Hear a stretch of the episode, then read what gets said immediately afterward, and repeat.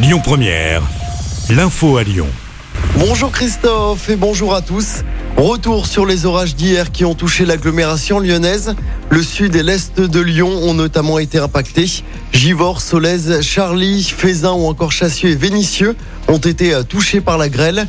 Les pompiers sont intervenus une vingtaine de fois. À Lyon, un arbre a été déraciné sur la place Trillon dans le 5e. Un incident qui n'a pas fait de blessés. Le Rhône n'est plus en vigilance orange ce vendredi. Elle était au Bataclan le soir du 13 novembre 2015.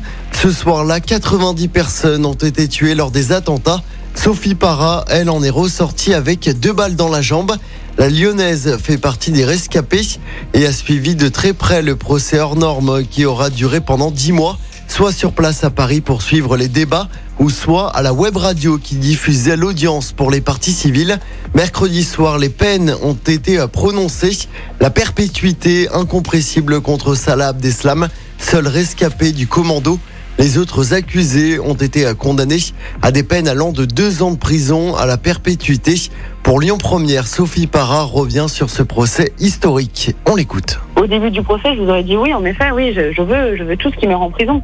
Euh, maintenant, je viens de passer euh, dix mois à écouter euh, le procès tous les jours ou quasiment tous les jours, à passer plusieurs heures à, écouter.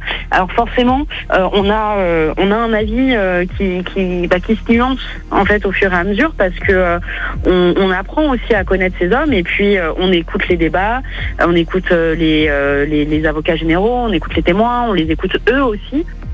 Et l'intégralité de l'interview de Sophie Parra, rescapée du Bataclan, est à retrouver sur notre site internet et notre application. Une grève ce vendredi à l'aéroport Lyon-Saint-Exupéry, celle des agents de sûreté. Ils réclament notamment une hausse des salaires et une augmentation des effectifs.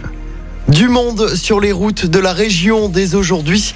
La journée est classée orange dans le sens des départs par bison futé. Même chose demain et dimanche.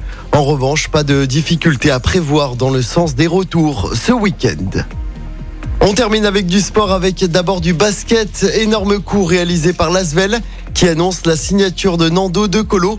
Le meneur arrière français et international s'est engagé pour deux saisons avec Villeurbanne.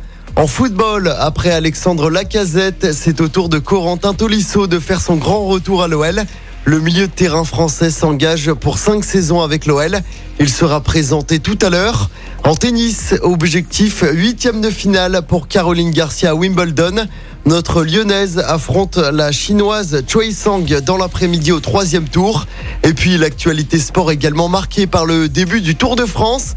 La grande boucle s'élance cet après-midi de Copenhague au Danemark avec un contre-la-montre de 13 km dans les rues de la capitale.